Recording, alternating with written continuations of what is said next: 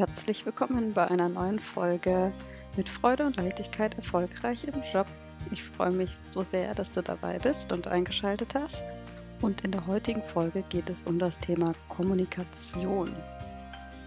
Diesem Thema kann man ziemlich viele Seminartage fühlen, füllen, meine ich natürlich. Ziemlich viele Seminartage füllen und unzählige Bücher lesen. Also in Kommunikation steckt ganz, ganz viel drin. Und daher reduziere ich die Folge heute ganz simpel auf drei Wörter, die du weglassen solltest. Und wenn du das schaffst, dann hast du schon ganz, ganz, ganz viel erreicht.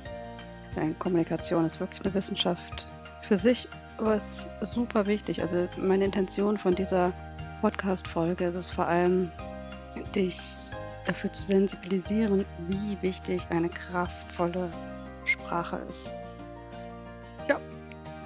Somit wünsche ich dir ganz viel Spaß dabei und Inspiration, wie immer natürlich.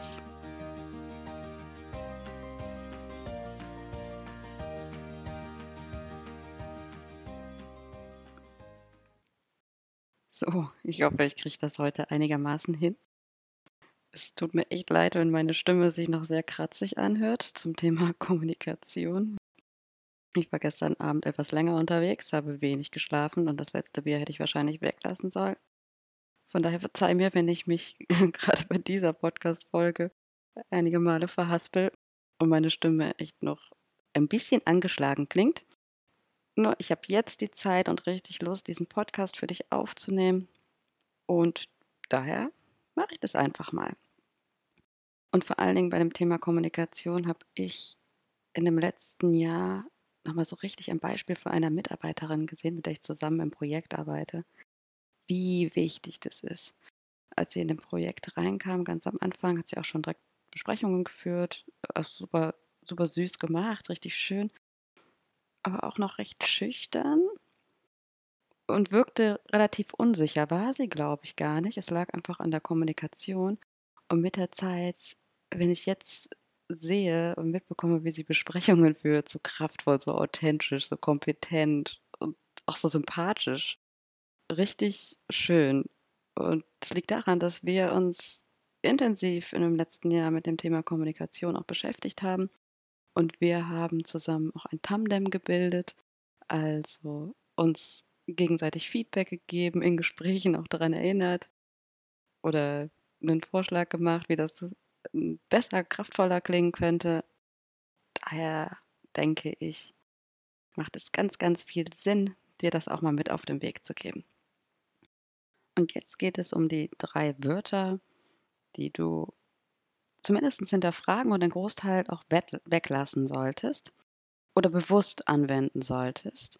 Und das erste Wort ist Mann, also in Anführungszeichen M-A-N, ne? nicht der Mann, sondern Mann, die Verallgemeinerung. Wir benutzen so oft Verallgemeinerung. Da ertappe ich mich regelmäßig mit und meine Mitarbeiterin, mit der ich das Tandem bilde, auch. Und das ist ganz witzig, weil wenn wir dann irgendwie sagen, ja, aber man könnte das doch so und so machen. Und immer, wer ist Mann? Weil oft benutzen wir Mann, wenn, es, wenn ich mich selber eigentlich meine. Zum Beispiel, ich könnte das so und so machen. Oder wenn wir den anderen meinen, du könntest das so und so machen. Und dann diese Mann, das Mann verallgemeinert und nimmt Verantwortung auch raus.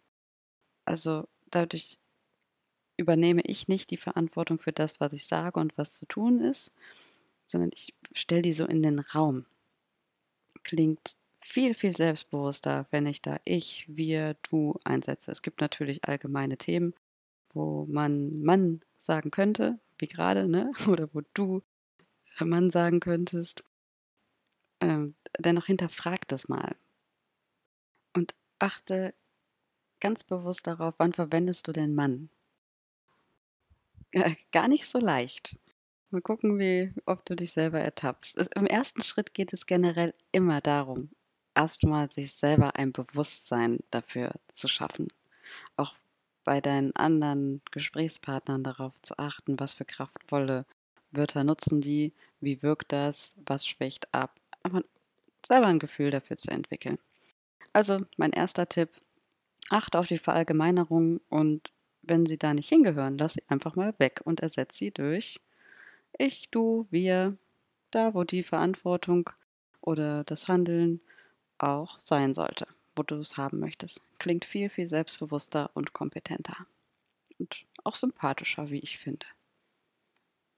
Das zweite kleine, feine Wörtchen, was ich zumindest oft benutzt habe und viele andere auch, ist mir aufgefallen, ist Würde.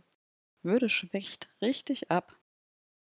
Es klingt ganz anders, wenn ich sage, ich würde vorschlagen oder ich würde empfehlen, als ich schlage vor, ich empfehle ihn.